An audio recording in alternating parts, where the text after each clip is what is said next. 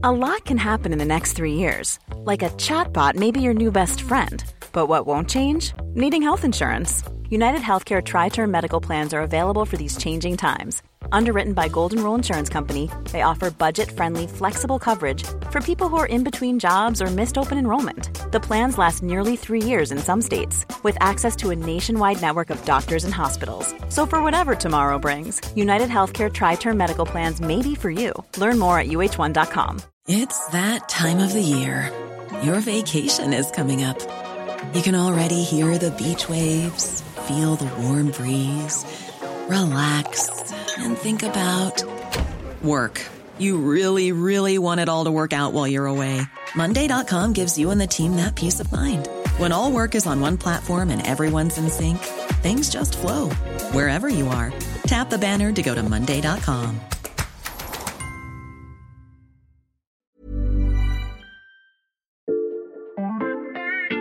Bonjour, c'est Charlotte Baris. Aujourd'hui, je vous propose de découvrir le nouvel épisode de Contrôle F, le podcast tech de l'Express. Bonne écoute.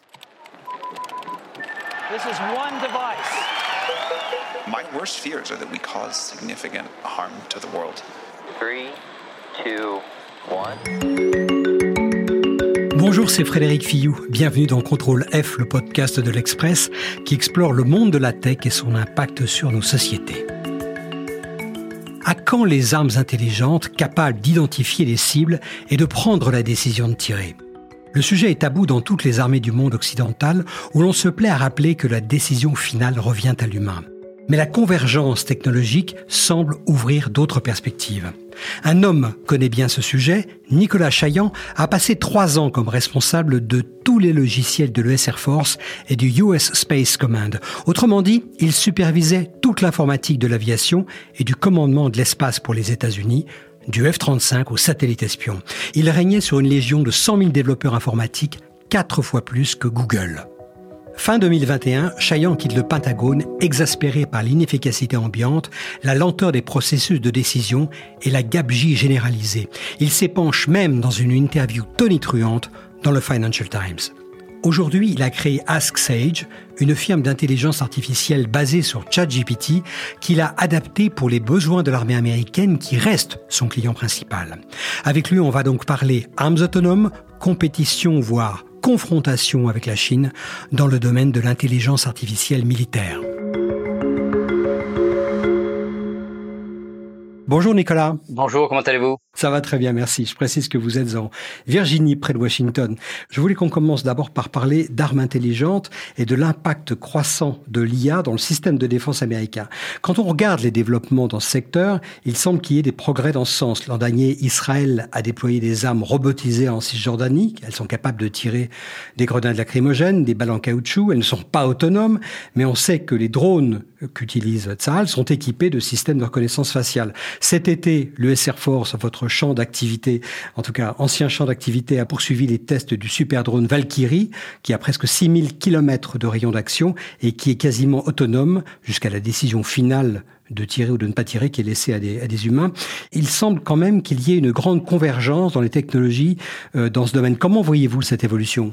C'est sûr qu'on voit de plus en plus de systèmes automatisés qui vont permettre d'augmenter les capacités humaines. C'est sûr que dans, le, dans, dans, la, dans la défense, on voit déjà, euh, comme vous avez mentionné, plusieurs engagements qui vont permettre de euh, commencer à utiliser toutes les capacités d'artificial intelligence et de, déployer ces capacités-là sur euh, sur des sur des drones, sur des sur des systèmes dans, dans l'espace au niveau satellite et et c'est vrai que c'est quelque chose qui va évoluer. On est très loin, cela dit, de de, de, de, tout ce qui est automatique. Hein. Il, y a, il, y a, toujours, euh, je pense qu'on on sera très très loin, si, si je ne sais même pas si ça va même euh, être, euh, être autorisé, d'avoir un système qui va être capable de, de tirer sans, sans intervention humaine. Aux États-Unis, en tout cas, on n'est pas du tout autorisé à, à, à avoir des, des, systèmes qui, qui remplaceraient la décision humaine. On a quand même un petit peu l'impression que la doctrine évolue légèrement au, Pentagone. Lorsque les journalistes américains interrogent les officiels du Pentagone sur l'autonomie qui serait laissée à des armes de prendre la décision d'engager l'ennemi, c'est-à-dire de tirer ou pas, la réponse est de plus en plus évasive. Par ailleurs, quand on regarde les utilisations possibles, par exemple du drone Valkyrie, euh, il est question de l'engager dans du dogfight, c'est-à-dire du combat aérien, Et là, on ne voit pas, à quelques milliers de kilomètres de sa base, un drone demander l'autorisation de tirer. Il va fatalement avoir recours à ses propres systèmes optoélectroniques de repérage des cibles, de désignation des cibles, d'identification des cibles et puis probablement de décision de tirer. En tout cas, c'est la logique. Vous, vous croyez pas? C'est vrai qu'il y, a un changement un peu de, culture et c'est vrai qu'on voit aussi que les, les, systèmes automatisés deviennent de plus en plus sécurisés. C'est vrai qu'on peut aussi euh, se demander parfois si l'humain est, au final euh, peu plus capable de, de prendre ses décisions que, que, que le robot. Euh, cela dit, quand, quand, vous parlez du Valkyrie, c'est vrai que euh, ce qu'on voit aujourd'hui, par exemple, c'est euh, un dogfight dont, dont, vous avez parlé dans, dans les airs avec deux jets, par, par exemple. C'est vrai que on, on, ne verra pas une situation où euh, le, le, le, Valkyrie va décider de tirer euh, avant d'être d'avoir l'humain qui confirme que la cible est autorisée à être détruite. Donc c'est vrai qu'après, une fois que la cible est identifiée et marquée comme euh, euh ennemi, c'est certain que le Valkyrie pourrait ensuite utiliser ses capacités pour attaquer la cible sans avoir une intervention humaine après. Mais il faut pas oublier que l'humain a, décidé quand même de, de marquer cette cible comme ennemi. Vous croyez que cette digue va tenir? La digue de l'humain qui prend la décision au final c'est toujours intéressant. Hein.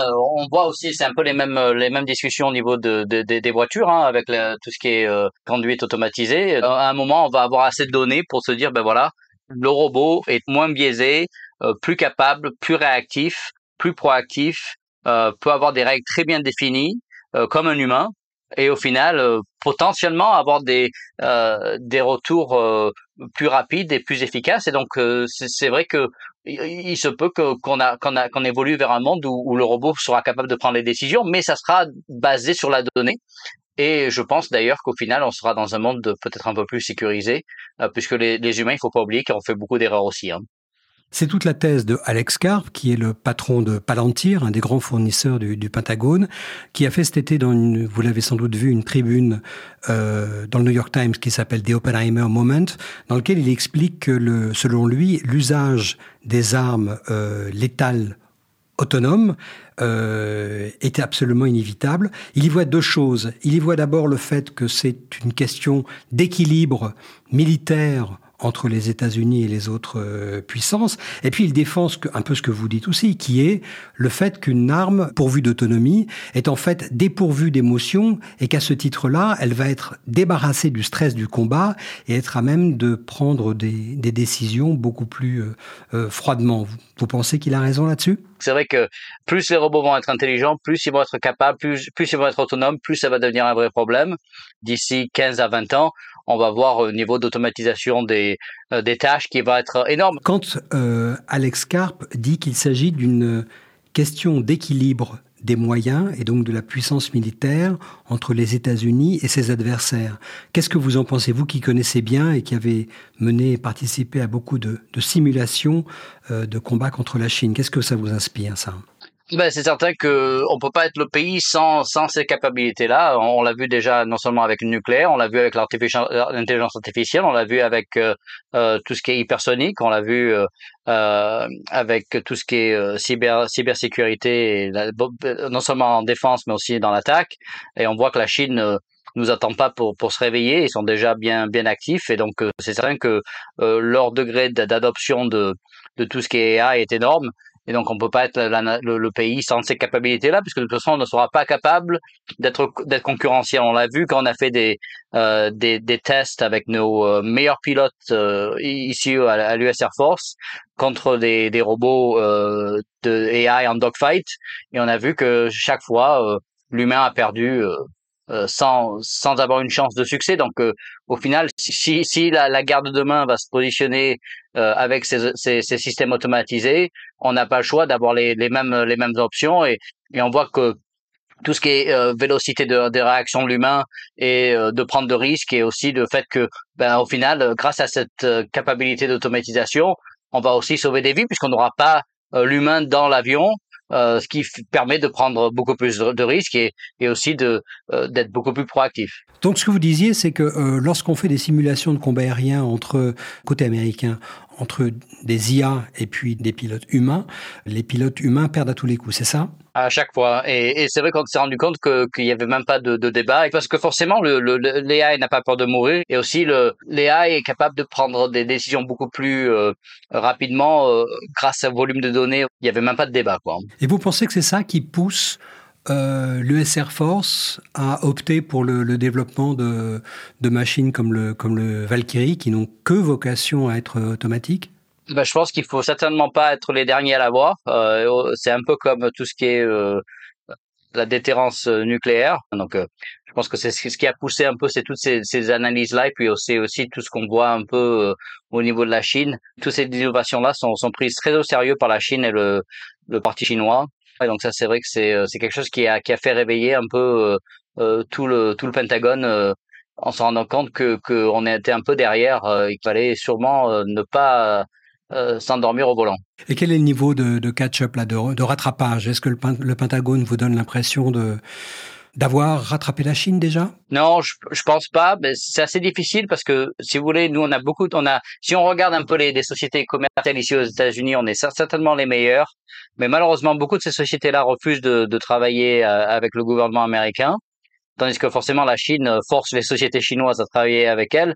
Euh, mais en plus, euh, volent euh, tout ce qui est propriété intellectuelle de, de, des États-Unis. Donc au final, ils ont accès un peu à tout, euh, tandis que le, le, gouvernement américain, euh, malheureusement, n'a pas assez accès aux, à ces innovations-là. Ça peut sauver des vies. Alors c'est vrai qu'on a vu le projet Maven ici aux États-Unis, qui était un projet avec Google. Rappelez un peu ce que c'est que le, parce que moi je connais, mais rappelez un peu ce que c'est que le projet Maven, s'il vous plaît. Alors le, projet Maven, c'était donc euh, il y avait, c'était très compliqué, mais il y avait une, une partie de, de, Maven où on utilisait des, des, satellites pour détecter des objets au sol. Et on avait un partenariat avec Google euh, qui nous donnait des accès à, à leur technologie qu'ils utilisent eux-mêmes euh, euh, pour Google Earth et compagnie. Et donc, euh, après quelques plaintes d'employés et des, une pétition de, de, de, de, de 1000 employés à Google, ce qui est rien, ce qui est, une anecdote au niveau du volume d'employés de, de, Google, Google a décidé de ne pas renouveler le contrat et donc a arrêté l'engagement avec le projet Maven.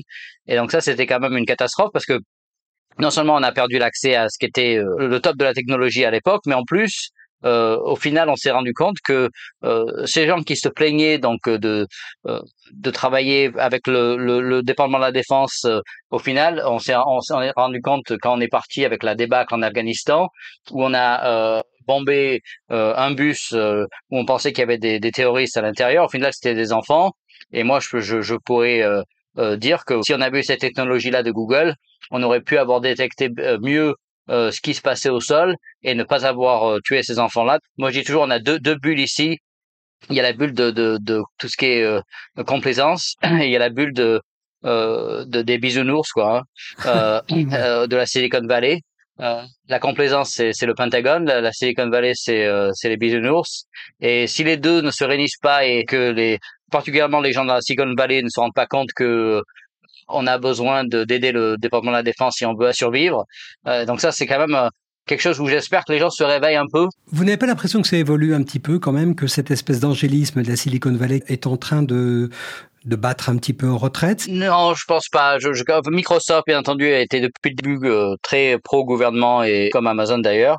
Euh, cela dit, Microsoft est vraiment une fois qu'il y, a eu une, plainte d'employés de Microsoft euh, qui, ont, voulu aussi euh, arrêter tous les engagements avec le DED, le PDG de Microsoft a dit bah, si vous n'êtes pas content, vous allez ailleurs. Et ça, c'était assez plaisant de, voir ça. Euh, c'est très rare. Euh, vous avez mentionné quelques sociétés, mais attention, euh, les plus grosses innovations viennent des petites startups dont on ne parle pas. Est-ce que le complexe militaro-industriel américain n'est quand même pas en train de, de basculer avec un poids spécifique des startups tech à 100% tech qui finalement va prendre le pas sur les grands fournisseurs euh, classiques du Pentagone qui étaient connus et vous l'avez je crois beaucoup expérimenté pour leur euh, inefficience et une propension à la gabegie. Si vous regardez le budget, je ne sais même pas si ça c'est 1% du budget. Donc, euh, si vous voulez, je pense que euh, les grosses sociétés de la défense euh, n'ont pas n'ont pas peur du tout puisqu'ils ont 99% du budget restant. Donc, jusqu'à ce que ça arrive à un niveau où on est allé à un tiers du budget, je pense que on en est très très loin, quoi. On va parler de votre société Ask Sage. Est-ce que vous pouvez nous expliquer en quelques phrases ce qu'elle fait, comment elle fonctionne et à qui elle s'adresse exactement? On a vu la sortie de, de ChatGPT comme tout le monde. On, a on s'est on s'est on a commencé à l'utiliser comme tout le monde. Mais c'est ce qui nous, a quand même motivé à la, base de dire, ben, attention, là, il y a, quelque chose qui va quand même complètement révolutionner euh, l'industrie.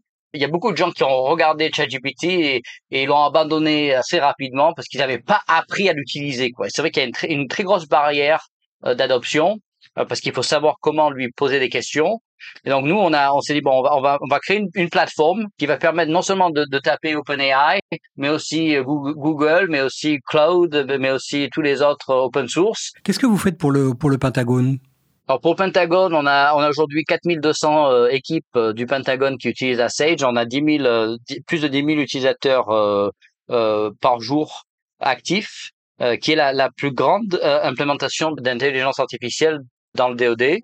Donc c'est assez énorme. Et donc il l'utilise pour beaucoup de tâches au quotidien. La dernière fois qu'on s'était parlé, vous m'aviez parlé d'une application étonnante qui était la création, je vous redis ça avec euh, mes mots, d'une espèce de social graph, d'un graphe social de, de l'armée chinoise. Vous vous souvenez? Oui, alors c'est vrai qu'il y a beaucoup d'utilisation aussi de, dans tout ce qui est intelligence, renseignement. Par exemple, on est capable d'avoir de, des très grands volumes de données en chinois et le robot est capable d'ingérer tout ça et ensuite de générer des rapports. Donc, par exemple, euh, il a été capable d'extraire euh, des données de euh, résumés de membres du, du communiste parti chinois, et qui a à peu près 150 champs euh, euh, avec des informations sur leur, leur, métier, ce qu'ils aiment faire, leur de naissance. Et le robot est capable de faire un résumé en 2-3 secondes de toute l'histoire de cette personne-là et, et de, permettre d'extraire cette information-là. Et on a aussi la base de données de tout ce qui est contrat des Chinois. Et donc, ça nous permet aussi de voir qu'est-ce qu'ils achètent, quand, comment, euh, qu'est-ce qu'ils sont en train de prioriser ce mois-ci. Pour être très concret, c'est-à-dire que vous êtes en mesure de prendre la biographie d'un dirigeant chinois, militaire ou civil, euh, membre du Parti communiste, de toute façon, euh, les militaires le sont tous, je crois, euh, et d'extraire donc environ 150 critères sur cette personne, de reconstituer donc toute sa carrière, son activité actuelle, ses connexions, de faire correspondre ça avec euh, tout un tas de contrats en développement, et donc vous êtes en mesure de déterminer les activités de ces personnes, c'est ça? Oui, ouais, absolument, absolument. Et c'est vraiment exceptionnel. C'est, et puis surtout en, quelques secondes. C'est-à-dire que ça, ça à l'époque, ça aurait pris, euh, pour un analyste, ça aurait pris deux semaines. Quoi. Maintenant, tout ça est automatisé, ce qui permet au robot, au final, euh, de se connecter sur n'importe quel système très très rapidement en fonction de la demande. C'est-à-dire que si vous demandez des informations euh, sur les résumés chinois et vous demandez des informations sur euh, les contrats chinois, il sait faire la requête, récupérer l'information, l'analyser et ensuite vous donner le rapport clé en main. Aujourd'hui, c'est quelque chose qui prend moins de cinq minutes. Pour reboucler et pour terminer avec la question de la confrontation avec la Chine, est-ce que vous n'avez quand même pas l'impression qu'aujourd'hui, les États-Unis ont une supériorité technologique dans le domaine de l'IA finalement assez forte par rapport à la Chine et que peut-être que la menace euh, chinoise est peut-être un petit peu surévaluée?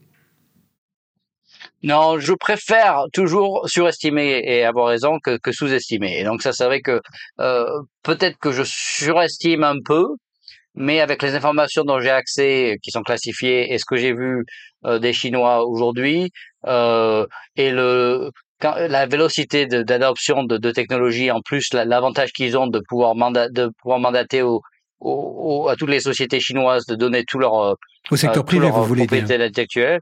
Voilà, euh, je pense qu'il y a, il y a pas de doute que au, au pire on est égaux, mais attention, il faut pas oublier qu'on est aussi en, avec euh, un compétiteur qui a, qui a, qui a un milliard quatre d'habitants. Euh, avec une vélocité énorme. C'est vrai qu'il y a eu du progrès. Alors ça permet quand même d'être content. euh, par exemple, on a créé une, euh, le bureau du Chief Digital AI Office euh, au, DoD qui n'existait pas quand je suis parti. Donc maintenant il y a un bureau dédié à tout ce qui est digital et tout ce qui est intelligence artificielle. Donc ça c'est un gros progrès. D'ailleurs le, le, bureau a été créé grâce à mon départ et grâce au bruit qu'on a fait pour pour un peu. Vous aviez fait la préconisation? Oui, oui, j'avais fait la préconisation, mais aussi le bruit qu'on a fait euh, dans le public avec tous ces engagements avec la presse, ça a permis de, de aussi de, de, de, faire réveiller un peu les gens. Euh, maintenant, voilà, euh, quand on commence à regarder les résultats, on dépense beaucoup d'argent. La question est toujours est-ce que le, le, retour sur investissement est au, est au bon niveau? Donc ça, c'est un vrai problème. Euh, je pense que quand on voit un peu le temps qu'il faut pour mettre euh, une société en contrat ici au DOD et le, tout ce qui est euh, le, le, le, logiciel, l'accréditation du logiciel, ça, prend un temps fou. Même moi avec Assage, alors que je connais le système complètement euh, par cœur, euh, on est quand même à, à 6-8 mois, alors que ça devrait prendre un mois. quoi. Donc il y a quand même beaucoup de, de freins et qui, qui ralentit l'adoption de l'innovation. Euh, donc euh, c'est toujours pareil. C'est sûr. Juste pour terminer, une question personnelle. Euh, vous vous voyez continuer votre trajectoire déjà bien riche d'entrepreneur, ou bien est-ce que vous vous voyez revenir dans l'administration, c'est-à-dire au Department of Defense, pour avoir un poids plus fort sur les destinées de, de l'armée américaine? Je pense que c'est assez intéressant de pouvoir faire un peu les deux parce que euh, les gens passent trop de temps euh, dans le gouvernement, après ils sortent du gouvernement après 40 ans. Donc je pense que c'est très euh, très sain d'avoir ce, ce niveau de, euh, de, de, de, de, turnover, comme on appelle ça, de, de, gens qui viennent dans le gouvernement, qui ressortent au bout de trois ans, qui, qui vont dans le commercial, qui refont trois ans dans le commercial, qui reviennent dans le gouvernement. Euh, donc moi là, ça fait donc j'ai passé cinq ans dans le gouvernement. Au final, je commençais à devenir le problème parce qu'on s'habitue au, au, manque de, de vélocité, on s'habitue à, la, à, tout ce qui est bureaucratie.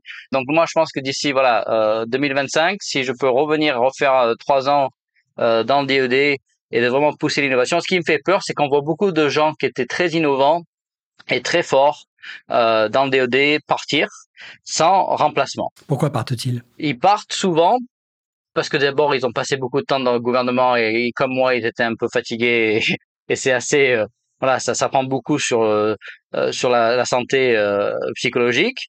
c'est très très fatigant, mais aussi voilà, le, quand on voit comment on paye les gens au, au, DOD comparé à ce qu'ils peuvent gagner au, commercial, c'est assez difficile de justifier de rester dans le gouvernement pendant trop longtemps. Donc voilà, ils sont ils sont débauchés, ils ont des, des offres ailleurs, et puis aussi ils sont frustrés. Voilà, il, y a mmh. eu, on a perdu un peu cette, cette, notion de, de, de, de les gens étaient très excités de d'innover. Il y avait il y avait un très bon euh, engagement euh, d'innovation.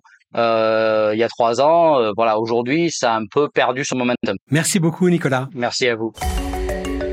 À écouter Nicolas Chaillan et en se basant simplement sur les récentes avancées technologiques dans le domaine militaire aux États-Unis et ailleurs, l'ère des armes intelligentes semble imminente.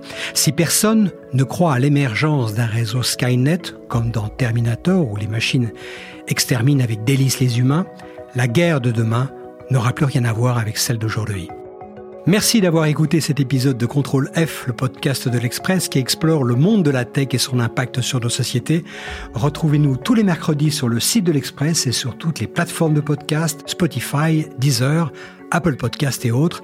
N'hésitez pas à nous donner votre avis avec étoiles et commentaires ou en nous écrivant à l'adresse suivante contrôle F at l'express.fr. Cet épisode a été réalisé par Jules Cro. À bientôt. Voilà, c'était Contrôle F. Je vous donne rendez-vous demain pour passer un nouveau sujet à la loupe.